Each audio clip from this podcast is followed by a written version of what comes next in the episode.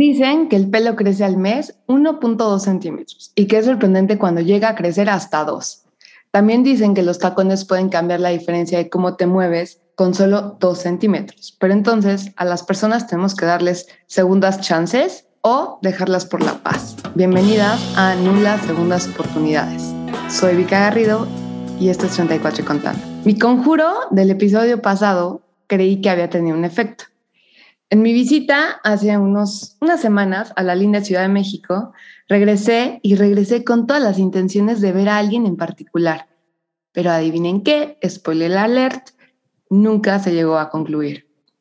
Una mujer merece la atención completa, la experiencia plus, porque a medias ni tragos ni postres. Entonces, más allá de contar todo lo que sucedió o echar culpas a agendas, a bla, bla, bla, bla, bla, lo que es importante es que todas aquí no merecemos dar segundas oportunidades. Esto tal vez puede sonar sumamente agresivo o hasta como muy mandatorio, como muy, muy, muy posesivo, pero está bien, ahí les va la historia.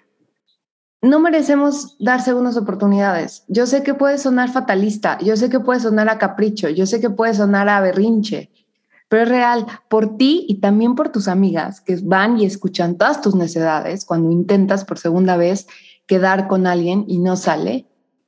Reina, tienes que rendirte.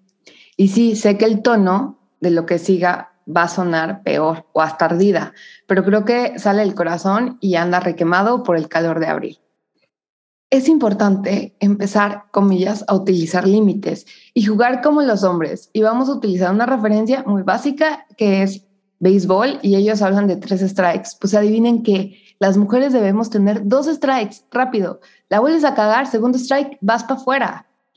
No te busco porque no eres. Así de fácil. Tienes primer intento. Si el segundo no pega, hermanas, ya el mundo está muy cansado, ya somos muy grandes, no podemos darles la tercera. La tercera es automáticamente nulo. Una diario vive en una batalla de ser una mujer libre y fuerte.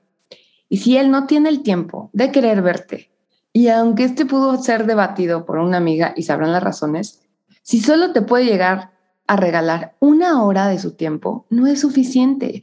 Una hora de su tiempo, analicemos eso, 60 minutos. ¿Qué implica 60 minutos para estar con alguien?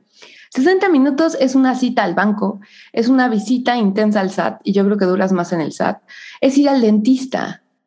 Y todo esto de una hora, de citas de una hora, es porque debes ir. No es porque legítimamente tienes ganas de ir. A ver, por eso lo han dividido en hora, una hora de junta, en fin, una hora es un viaje de Uber de Condesa Roma en hora pico, una clase de gimnasio, una hora solo implica que será el reflejo de lo limitado que son las intenciones que tiene él contigo. Mi amiga decía, oye, te estás pasando, o sea, al menos está haciendo el intento. Basta. Estoy harta que la gente haga intentos. O lo hacen bien o no lo hacen. Soy de esas mujeres que no tenemos llenadera. Soy de esas mujeres que somos mucho.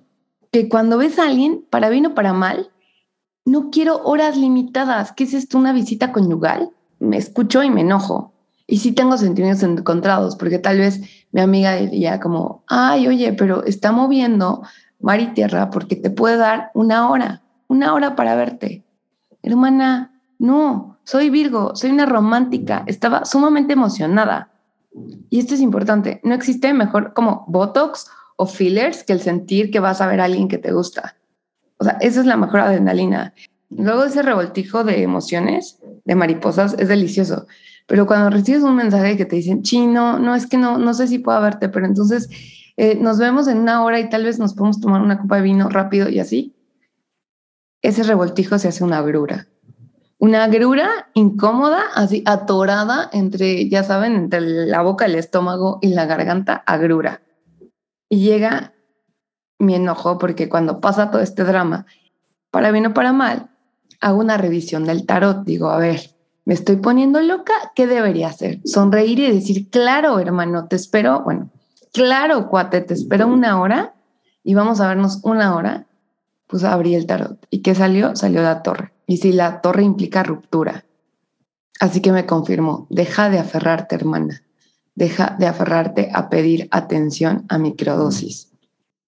Quizás la segunda opción no es el plato fuerte. Ser la segunda opción es solo ser una botana.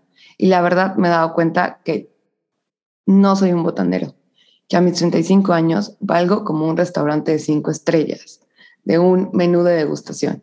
Y esto no puede lograrse en una hora de visita. ¿Qué les ha pasado a ustedes? ¿Qué opinan? Escríbanme. Está bien, está radical mi postura, pero sí creo que cuando tienes 35 años, de verdad, dar segundas oportunidades es hasta aquí llegamos. La tercera ya sabemos qué va a ser. Es nada más alargar este proceso horrible de atención no recíproca. Entonces, aprendan, yo, está padrísimo que sea como un milagro, que te crezca el pelo dos centímetros, que uses tacones de dos centímetros, de ocho centímetros, de lo que quieras. Pero si quieres una altura emocional, reinas a la primera oportunidad. Y si la segunda falla, es momento de cortar y dejar ir y aceptarte que estás tú y ya está y es lo que hay y no pasa nada. Entonces, piénsenlo y piensen en esa persona que están dudando darles esa segunda oportunidad, si valdrá la pena o la realidad es mejor dejarlo en la paz.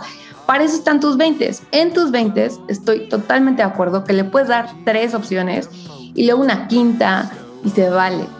Pero ya cuando estás en el tercer piso, tienes que cuidar muy bien tus balas. Entonces, esto fue un pequeño episodio y espero que lo disfruten y nos vemos en el próximo. Soy Vika Garrido y a seguir aprendiendo de lo ajeno.